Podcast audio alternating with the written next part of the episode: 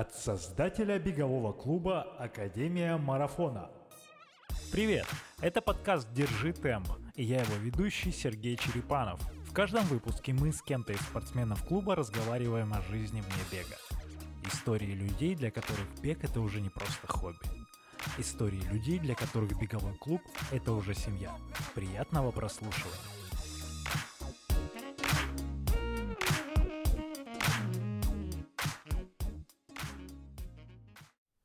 Самый первый день, когда я вышел на пробежку. Да, я нашел ВКонтакте пост, что я в 2012 году каким-то образом пробежал 5 километров за 20 минут 23 секунды. Это было в Лужниках, и там было около тысячи человек. Я не помню этого, но помнит э, стена ВКонтакте. По ощущениям я вообще не готовился тогда. Я помню, что у меня был плеер, я бегал пару тренировок под музыку, а плеер э, iPod, в котором было приложение какое-то типа Nike Plus или что-то такое. И вот я по нему бегал, он мне пейс отсекал. Это я пару тренировок сделал, наверное. За неделю я узнал, что это такая была история. Просто захотелось пробежать. Не знаю, футболку бесплатную давали, наверное. Тогда медали не всем давали. А вот футболки Nike активно был представлен в Москве в то время. И потом я забросил на какое-то продолжительное время, ну, то есть просто не стал бегать. В тринадцатом году я на некоторое время вернулся в Барнаул, и у меня там папа болел какое-то время, я за ним ухаживал, жил в Барнауле несколько месяцев. Это как раз пришелся на май и, наверное, до июля я был там. А потом отец, э, отец умер, в день смерти его я выбежал побегать, просто обул кроссовки, какие тогда были в дома, и выбежал побегать на школьный стадион, чтобы немножко развеяться, пока там вся эта движуха начала происходить. И пробежал там час или полтора. Да, в этот же момент я понял, что вот бег — это хорошее средство отвлечения, и какое-то время, пока я еще был в Барнауле, я продолжал побегивать немножко. Мне это структурировало очень хорошо и очень помогло именно преодолеть эти вот кризисные моменты. И как раз-таки здесь появляется, я уже возвращаюсь в Москву, это лето, и здесь появляется Даня Черников, э, это мой приятель.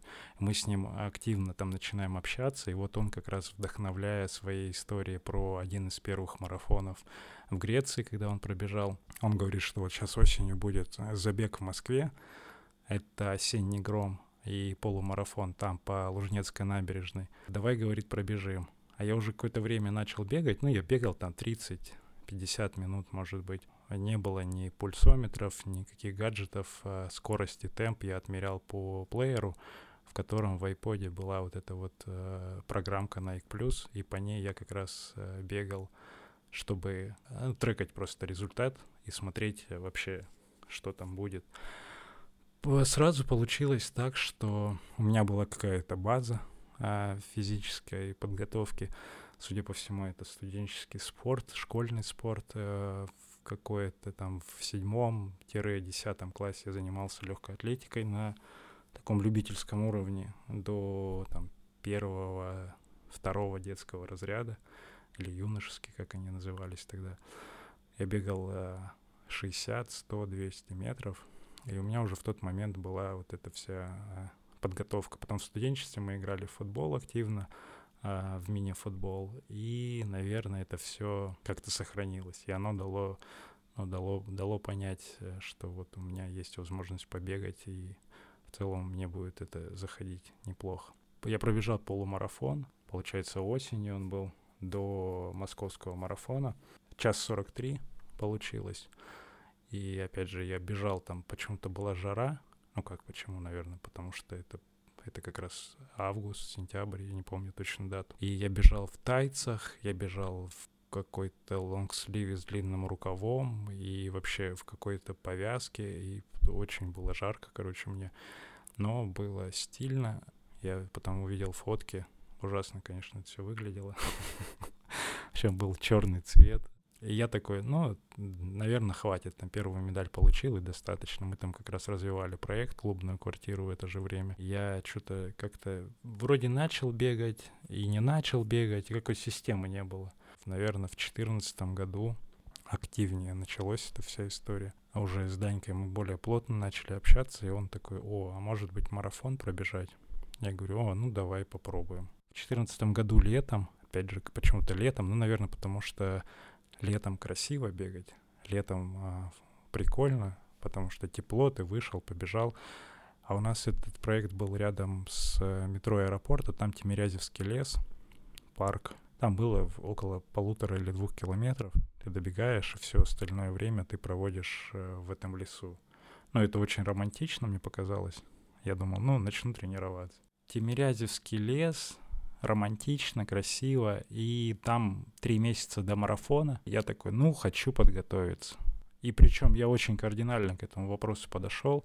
Я решил еще и с, поиграть с весом, с питанием. И от животного белка отказался, перешел на растительную пищу, ставил в ассортименте только рыбу, наверное, сыр. Молочные продукты и мясные продукты я убрал, и вот на это, с этим грузом ответственности я начал готовиться. Не было никакого плана, но было, опять же, приложение Nike, оно было у всех в тот момент. И Даня мне подсказал, что надо все-таки э, использовать пульсометр. Он уже был на тот момент более опытный, у него там два или три марафона уже было. Я заказал первые часы с Амазона, Garmin 630 что ли, вообще простая самая модель, но обязательно, что они с ремешком были, все, они синхронизировались с, э, с компьютером, с приложением. И в Nike я какой-то результат на 5 километров, собственно, который у меня был в 2013 году, я его указал, и на основании этого результата он мне сказал, ну вот тебе план подготовки, вот марафон, я говорю, тогда-то, он говорит, ну вот так вот бегай. Указал там темп, какие тренировки надо делать, с каким темпом, пульса там не было, но за пульсом я старался следить, там какие-то диапазоны мы посчитали здание, что вот примерно вот в таком. Ну, начали калиброваться, и в целом, ну, вроде бы нормально все было. Спустя три месяца, в сентябре 2014 московский марафон я пробежал в процессе подготовки и там пробежал десятку за несколько недель до э, марафона. Понимал, что, ну, наверное, результат там 3.15, я буду, ну, буду, буду бежать на такой результат. Пробежал 3.13, что ли, по-моему, так. Вот. Это был первый марафон. Я тоже бежал почему-то в лосинах э, утром, потому что было холодно, как обычно. И потом жара была, и я что-то не подумал об этом. И в лосинах было тоже не очень приятно, но красиво. Красиво в смысле бежать, в лосинах, конечно, ужасно бежать было.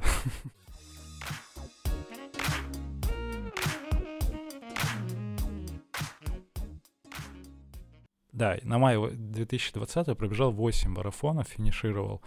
Первый марафон 3.13, потом спустя полтора месяца в ноябре пробежал стамбульский марафон. Мы также с Даней поехали в Стамбул. Это, наверное, один из первых это второй вообще выезд э, в Европу было. Первый не по путевке, а самостоятельное путешествие.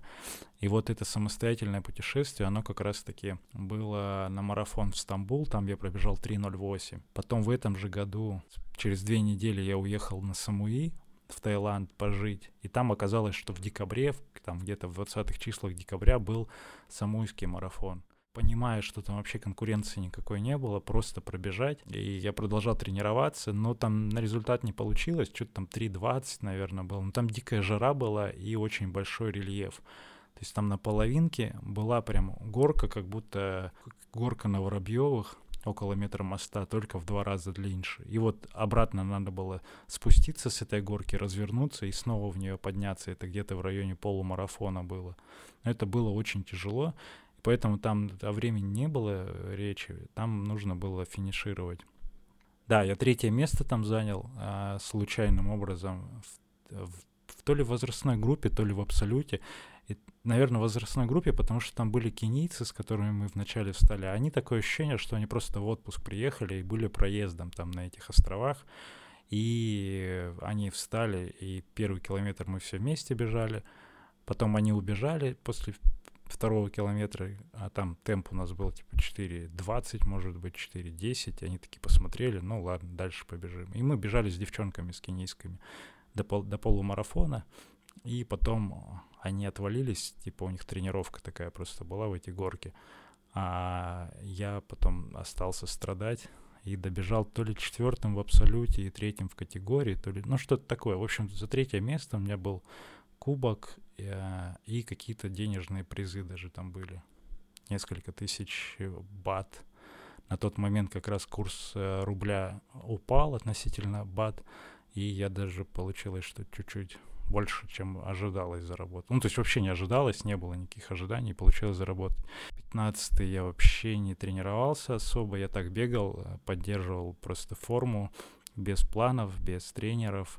И там я бежал, вот эта история, которую я рассказываю, я бежал в московский марафон с подругой. Пять с половиной часов мы с ней бежали, это самый тяжелый мой в истории вообще марафон. Я так долго никогда не страдал, потому что даже бегать медленно, это надо очень много энергии потратить, и пять с половиной часов просто на ногах, в движении. А я еще какие-то кроссовки взял очень с тонкой подошвой, причем они на пол размера меньше, как оказалось. То есть они, я их использовал для скоростных тренировок, а я их зачем-то на марафон надел. И тоже пальцы стер и пострадал. Подруга была благодарна, но я так потом немножко это расстроился вообще, что я это сделал. И вот как раз после этого я познакомился с тренером, с первым, со своим, с Алексеем Коробовым, и мы начали готовиться. Касательно темпа, ну да, там совершенно, там не было никаких скоростных тренировок особо перед первыми марафонами. Я бегал какие-то кроссы, я бегал э, длительные кроссы, тоже 24-26 километров. Работы вообще никакие не делал, то есть за счет э, вот этих всех тренировок э, общего объема. Ну и объем, может быть, был там 50 60 километров в неделю. И сейчас там, конечно, после того, как я с тренером познакомился, вот интервальные тренировки, там короткие, длинные отрезки появились, и вот эта вся история, она как раз-таки преобразилась в такой более осознанный подход.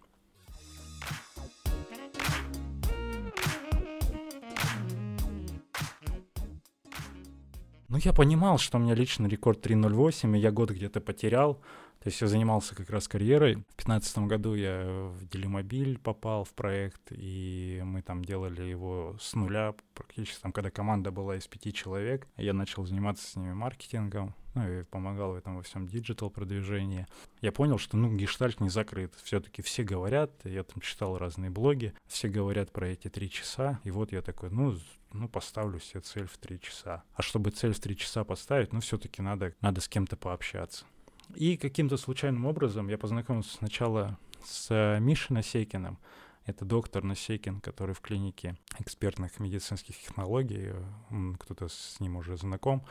Я был там в их клинике, потому что я жил вот как раз там Тимирязевская, вот, да, на Тимирязевская уже переехал, я жил на Тимирязевской, искал клинику где-то на севере, чтобы получить справку к какому-то забегу, то ли полумарафон, то ли какой-то забег от Nike был. А, да, от Nike были десятки. Как раз таки я поехал в эту клинику, потому что они дружили с Nike, и они делали там это бесплатно. И я приехал, а там как раз был Миша. Миша меня посмотрел, такой, о, прикольно. Сразу оценил мой потенциал, он увидел результат, время, ну и все, мы с ним как-то законтачились. И он мне по... говорит, вот у меня тренер есть, Лёш Коробов, он как раз-таки с Мишей в то время бегал. И вот э, так получилось, что они в то время уже общались, и Лёх как раз начинал карьеру с любителями работать. Он говорит, вот есть такой тренер, ты запиши контакты. Потом я к нему вернулся как раз, и я был один из там наверное, первых учеников у него в то время, когда он только начинал, но так, чтобы у него не особо много народу было тогда. Я понял, что надо результаты, надо получать какой-то опыт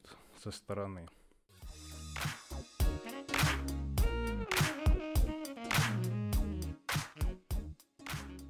Марафон в Вене, конечно, это когда я выбегал из трех часов, там был большой запас, и в целом очень комфортно бежалось.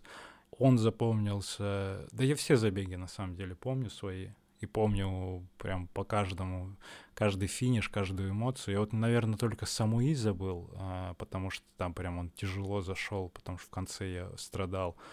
И не совсем помню в силу срока давности, наверное.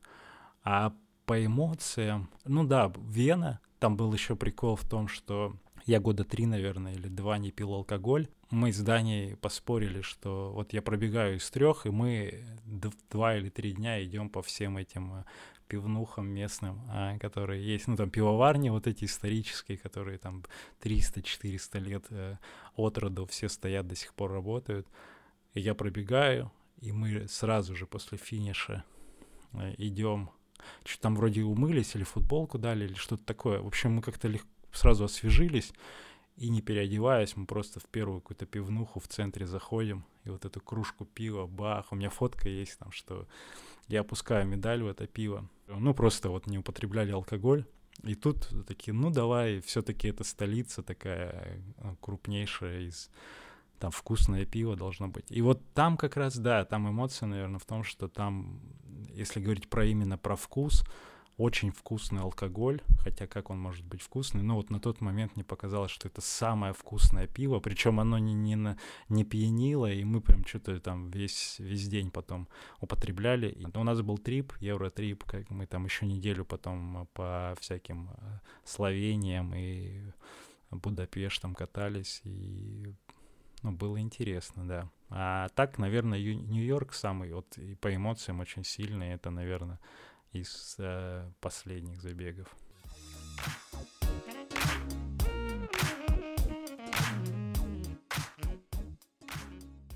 Если бы не клуб, были бы у меня такие результаты. И есть такая тема, что тренируясь, я должен быть вдохновителем многих других людей, чтобы быть лидером. Отчасти этот тезис верный, Касательно моих результатов, давай с этого начнем.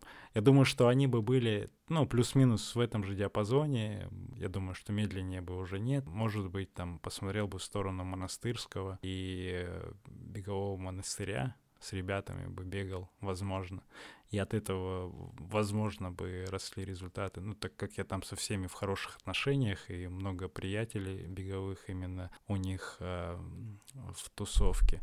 Вот, возможно, бы я с ними какие-то тренировки делал. Касательно того, что мне нужно продолжать бегать, чтобы продолжать быть лидером, ну, сейчас это уже не явно выражено.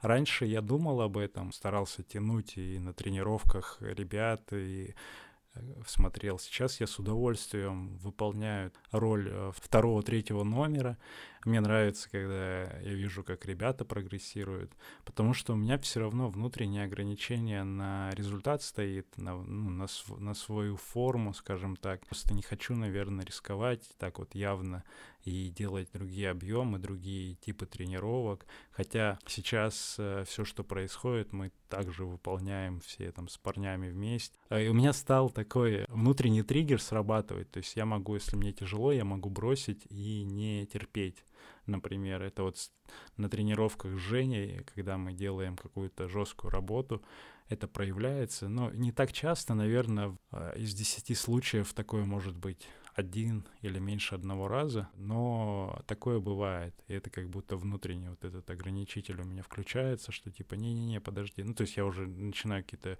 ощущать э, интересные состояния в организме. И поэтому сейчас я не стремлюсь прям явно продолжать. Мне просто нравится сам процесс, и мне нравятся сами тренировки в компании. Это как будто, я даже не знаю, с чем сравнить. Вот как раньше кто-то ходил по клубам, какие-то дискотеки, и вот он погружается в ту атмосферу, он там видит этих людей, он здоровается, он такой уже в тусовке. Это отчасти и эго взаимодействует, типа вот ты умеешь, знаешь, тебя знают, уже какой-то там статус у тебя есть.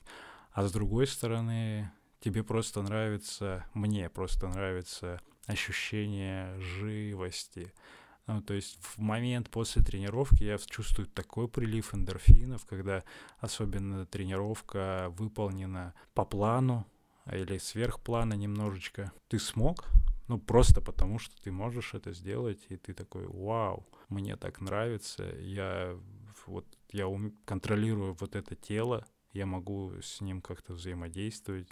Это я сейчас про свое тело, ни в коем случае не про тело Женина. А, да. Мне нравится именно вот ощущение после тренировки, мне нравится ощущение во время, когда ты немножечко страдаешь, и в то же время ты понимаешь, что вот ну сейчас вот у тебя каждый раз планка вот этой ответственности перед самим собой, планка собственного ресурса, она как будто повышается. Ты такой, вот сегодня бегу по 3.10, например, на километр. Вот вчера я мог сделать, ну не вчера, там месяц назад я мог сделать так три раза, сейчас я могу пять раз. Вау! Что-то, какие-то изменения в организме происходят, при этом я чувствую себя так же. И вот от этого осознавания как будто чувствуется, что есть какое-то управление над процессами внутри тела. И да, и нет, тренироваться, чтобы поддерживать форму и быть лидером.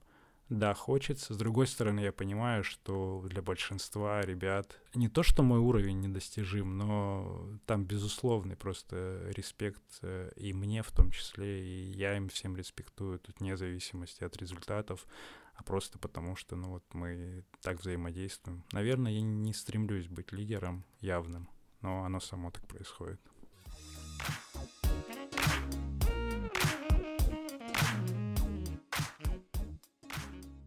Про публичность. Есть Инстаграм, активно ведомый.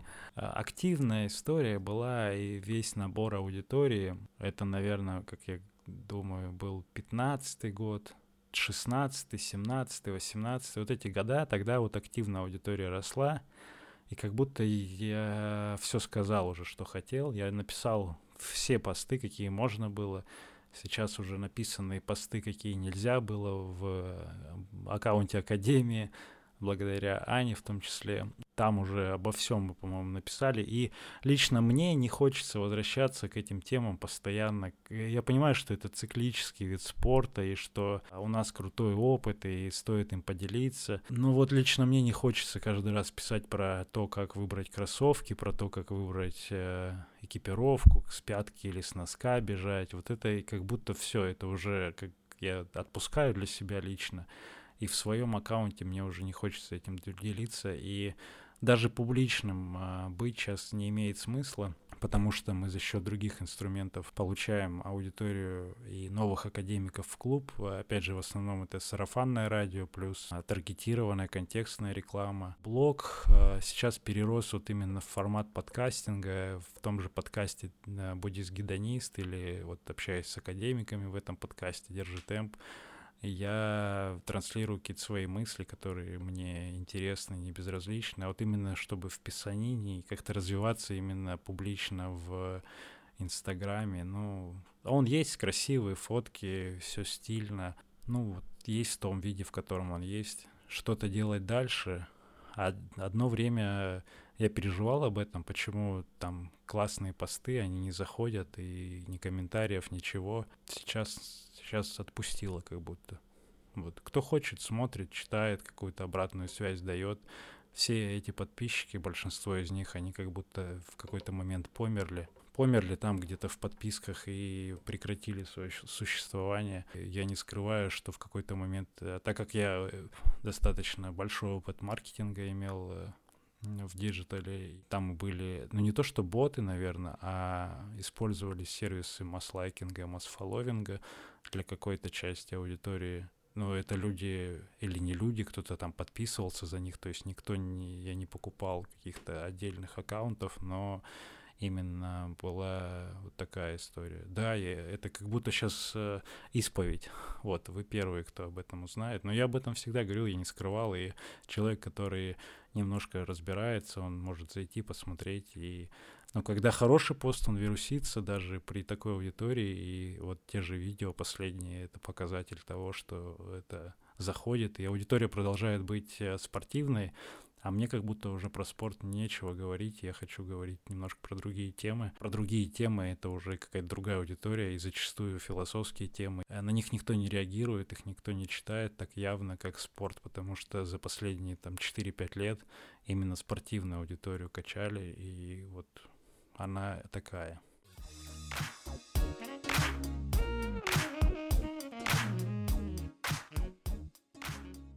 История про мое сердечко. Тема с ограничениями как раз. В шестнадцатом году, когда я готовился к э, марафону в Вене, за, наверное, два или полтора месяца до старта. Марафон был в апреле. В начале марта я знал, что нужно сделать э, чекап, и знал, что нужно пробежать по дорожке, чтобы оценить свое самочувствие и пульсовые зоны, чтобы уже по пульсу пробежать в, ну, в, определенном, в определенной стратегии, собственно, что мы и сделали.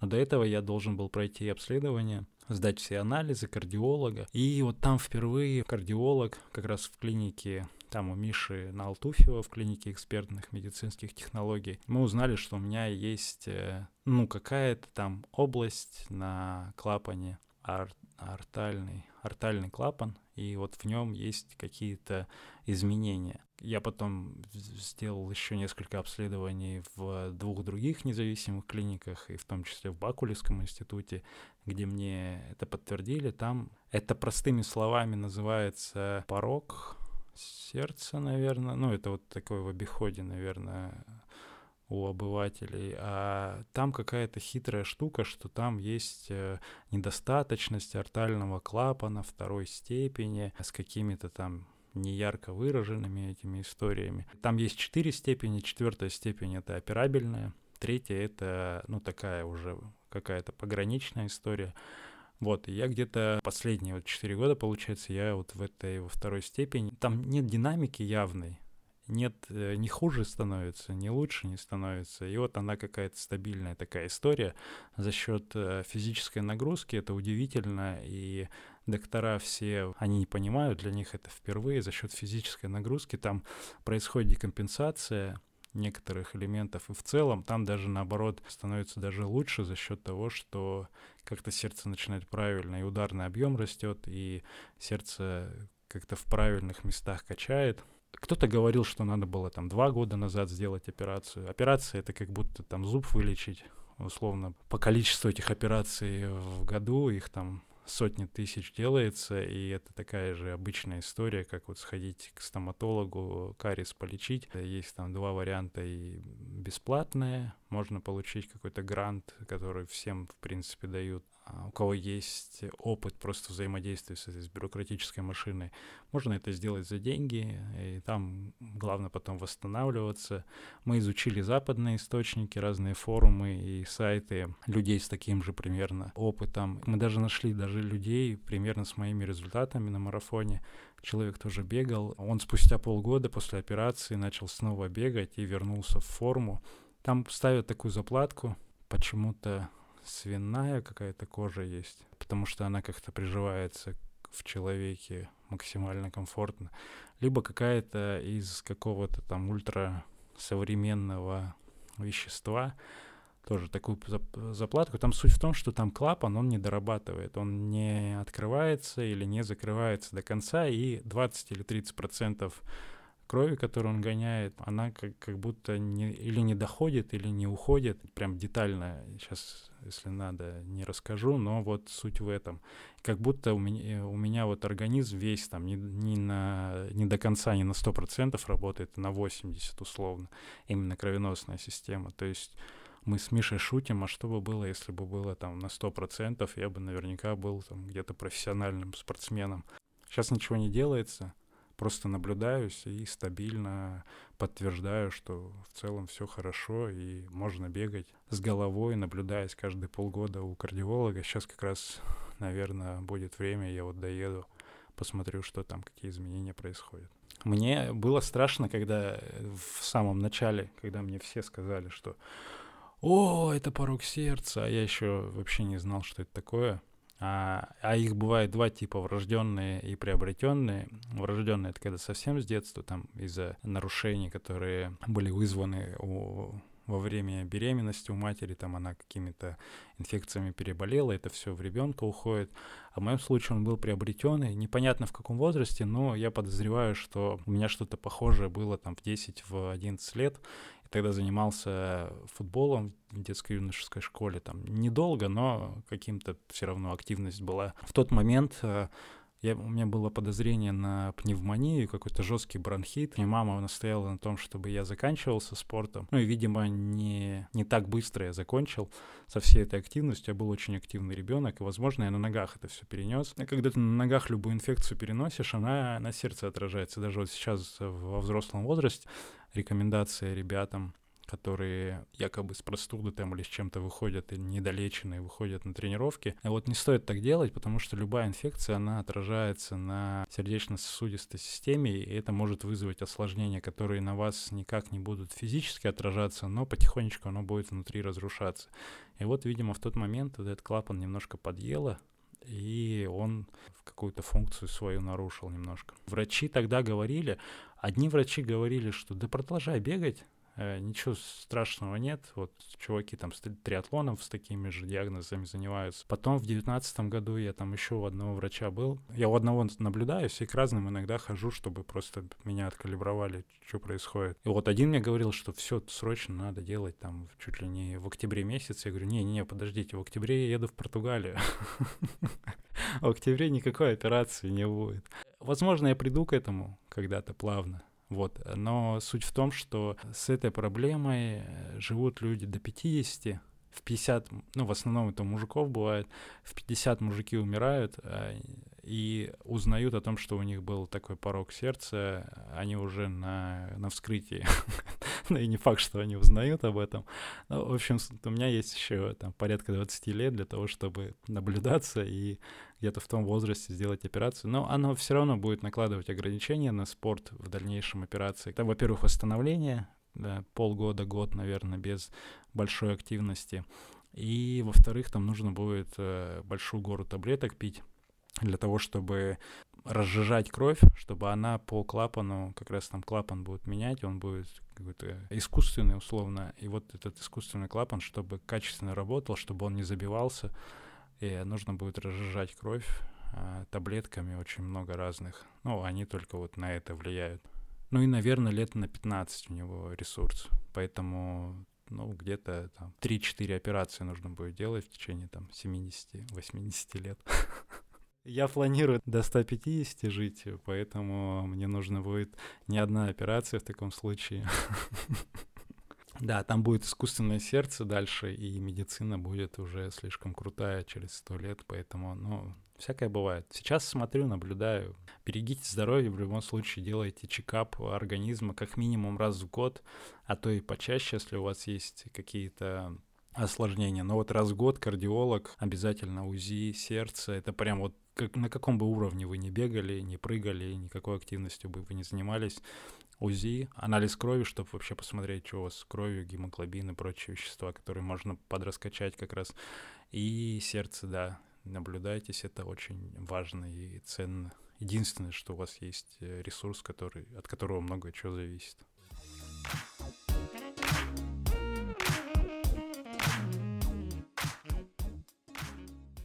Минуточка про восстановление или несколько минуточек. Идеальный сценарий. Получилось так, что вместе с тренером, когда я начал заниматься с Лешей Коробовым, это конец 2015 года, Леша меня познакомил с Ромой Матвеевым. Это в прошлом профессиональный спринтер, а, многократный там 13 или 14-кратный чемпион России на 100 и 200 метров и призер Европы или даже чемпион Европы. Он сейчас он как раз э, является массажистом последние, там, наверное, 7-8 лет. И вот меня Леша с ним познакомил. И сразу же я начал э, раз в месяц э, минимум и там два раза в неделю, наверное, ездить к Роме, или Рома приезжал ко мне, то есть я массаж сразу подключил. Роллы уже тогда узнал, но опять же они были а, такие там типа палки такие раскатывающие были. Ну, раз в месяц мы точно баню практиковали. И вот это идеальная схема. Сейчас э, мы перешли на режим э, раз в неделю массаж, раз в неделю баня в разные дни, причем, то есть массаж в начале недели, обычно по понедельникам э, к Надежде езжу, да. В течение недели стараюсь раскатываться роллами, хотя бы там по 5-10 минут каждый день. В конце недели обычно это воскресенье после длительного кросса баня, Соответственно, получается баня в воскресенье, в понедельник массаж, и вот эти два дня, они как восстановительными считаются такими хорошими. Да, сон, конечно же, 8-часовой минимум, а то и 10 часов. Иногда две тренировки в день, если получается, то утром делаю зарядку, она, ну, как разгоняет как раз-таки кровь, ну, и она выступает как такая микромассаж, то есть очень медленный легкий бег, а он никому не вредил. И добавки, добавки в виде там протеина, белка, тоже органичный, органичный, органичный органический белок, растительный, разные изотоники, именно чтобы минералы и соли были в организме. На скоростных тренировках точно употребляю э, еду во время там интервалов и прочих, ну и не еду, а именно изотоники. После тренировки вот такой работы закидываю какие-то углеводные напитки. И во время длительных тоже что-то подъедаю. То есть это все в совокупности дает вот тот результат, который э, который сейчас есть. Но сейчас на самом деле очень, э, как мы знаем, ужасная форма. Я уже об этом говорил. Сейчас май месяц, и все от этого могут страдать. Поэтому я начинаю все с нуля, и как будто э, как будто 2015 год, и как будто еще марафон из трех не выбежал.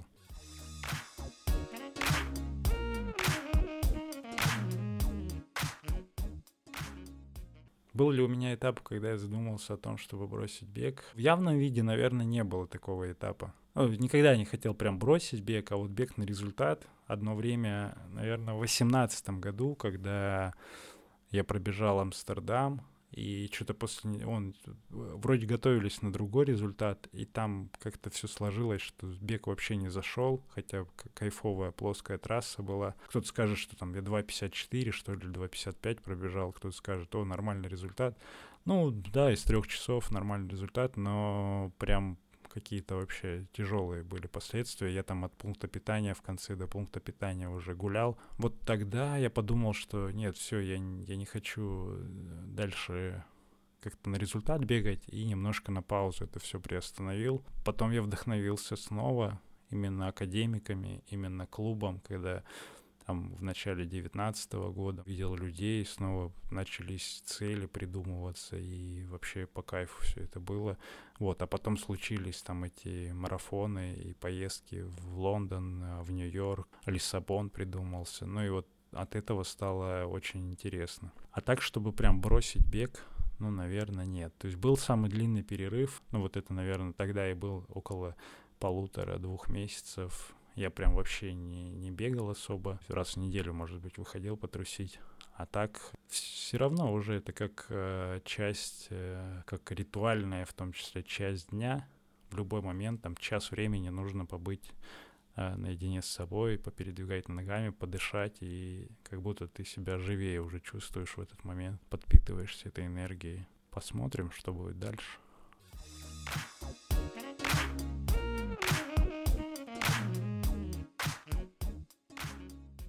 Если бег запретят, то у меня будет э, киберспорт, наверное.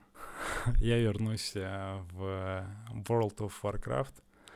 Мы раньше активно играли в компьютерные игры. Ну, раньше это я говорю про студенчество, наверное. 11 класс, 3, до третьего курса. Меня даже там отчислили на втором курсе из универа. Ну, я сам ушел, но там фактически отчислили из-за того, что мы очень много времени тратили на компьютерные игры, в том числе и на клубы, но не беговые клубы, а другие клубы танцевальные. Поэтому, наверное, киберспорт. Он раз стал официальной э, игровой, официальной дисциплиной, и то, пожалуй, вернусь туда. Скилл, он остался.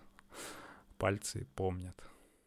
Когда начну разваливаться, тогда интегрирую чип э, в голову, как у у Хокинга. Интегрирует мне чип в голову, я буду с помощью э, моргания управлять э, персонажем в доте, например, или в линейке. Ну, я не знаю, какие сейчас дисциплины там есть, но вот найдемся. Стану толстым, а, некрасивым а, и буду сидеть полностью в интернете. Позитивная история бег разрешен, и все продолжается. Да я никак не вижу себя в беге, ну, как и вообще, в принципе, в будущем. Не умею и, наверное, не, не могу сейчас мечтать. или как-то планировать далеко. Наступил тот момент, когда я понимаю, что вот я, как бы это банально не звучало, но вот я живу в настоящем и смотрю то, что сейчас происходит. Ну, есть обстоятельства, как сейчас, например, на 20 год я впервые в жизни решил запланировать вообще весь год распланировать. Я никогда не планировал в последнее время вообще никакие события. Они все так спонтанно, либо они сильно, ну, почти в моменте этого события все происходило. Там куда-то ехать, там за неделю до события покупаю слот, если он есть, покупаю билет, если он есть, там и гостиницу, если она есть. Примерно так, такая раньше стратегия была. В этом году, в 2020, я решил э, запланировать все заранее. Я купил э, слоты на всю серию Super Half. Я придумал цель, озвучил ее в декабре. Говорю, пацаны, э, смотрите, я буду первым русским, кто пробежит серию Super Half. Причем, ну, довольно быстро я хотел. То есть полумарафоны. Это пять полумарафонов в Европе. А, причем так совпадало, что они Сначала был Лиссабон, потом Прага, они через неделю, потом, э, по-моему, я сейчас не помню, что-то Кардив, Валенсия и еще какой-то полумарафон. И вот они все рядом, э, там, весной и осенью. И вот там сложно как-то совместить, и поэтому, ну, уникальность этого события была в том, что вот первым за год сделать, ну, это тоже прикольно хотел себя таким образом вписать в историю. Купил слоты, купил там проезд везде, уже все распланировал. А, вписал туда марафон в Чикаго, который слот я тоже зарегистрировался, там проходил по времени э, в октябре. И такой, ну, пожалуй, все это сделаю, достаточно планирования. А, Мадрид еще был, но это так тоже прикольная история, куда я, собственно, слот-то не купил в итоге. Но э, там я дождался до того момента, что только слоты на десятку и на марафон, а марафон тогда не надо было бежать, это был апрель. Я такой, ну, сбегаю десятку, там конкуренция небольшая, и на десятку я был готов побороться там за десятку как раз. Впервые в жизни запланировал все. В общем, ничего, ничего от меня не зависело, и оно вот так произошло. Да, да, хочешь рассмешить Бога, расскажи ему о своих планах. Ну и говоря про то, что я думаю дальше. Конечно, соберется ромашка, э, шестеренка э, мейджоров в любом формате за всю, пока они будут проводиться, доехать там в остальные забеги, в принципе, у меня возможность есть отобраться по результату, а тем более, что чем старше становишься, тем категория возрастная меняется, и там результаты ниже для отбора, а у меня пока такая а, динамика, что результаты только растут. Но я такой, ну, прикольно, что значит проще будет отобраться в следующих годах. Причем там можно по половинке отобраться и по марафону. Да, и в 150 лет категория будет уникальная, поэтому там при любом результате можно будет отобраться. Мейджоры просто для галочки, что они будут. И даже не скорее не сам факт шестеренки, а сам факт э, участия в марафонах такого уровня.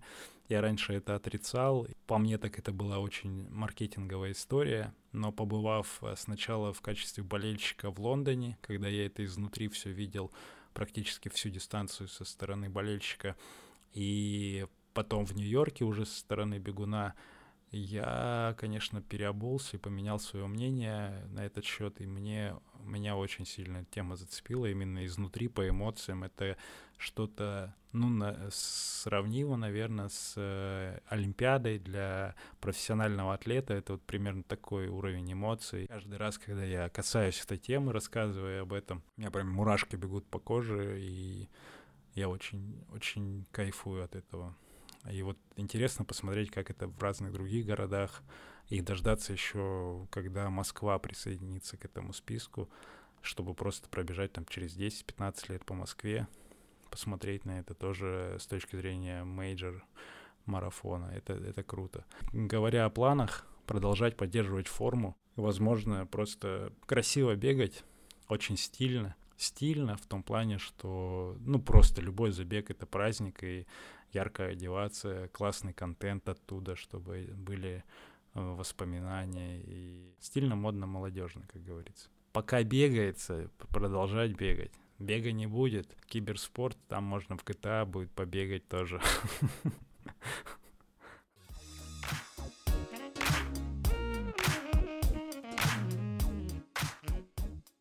Это очередная серия а, подкаста «Держи темп». Моноподкаст.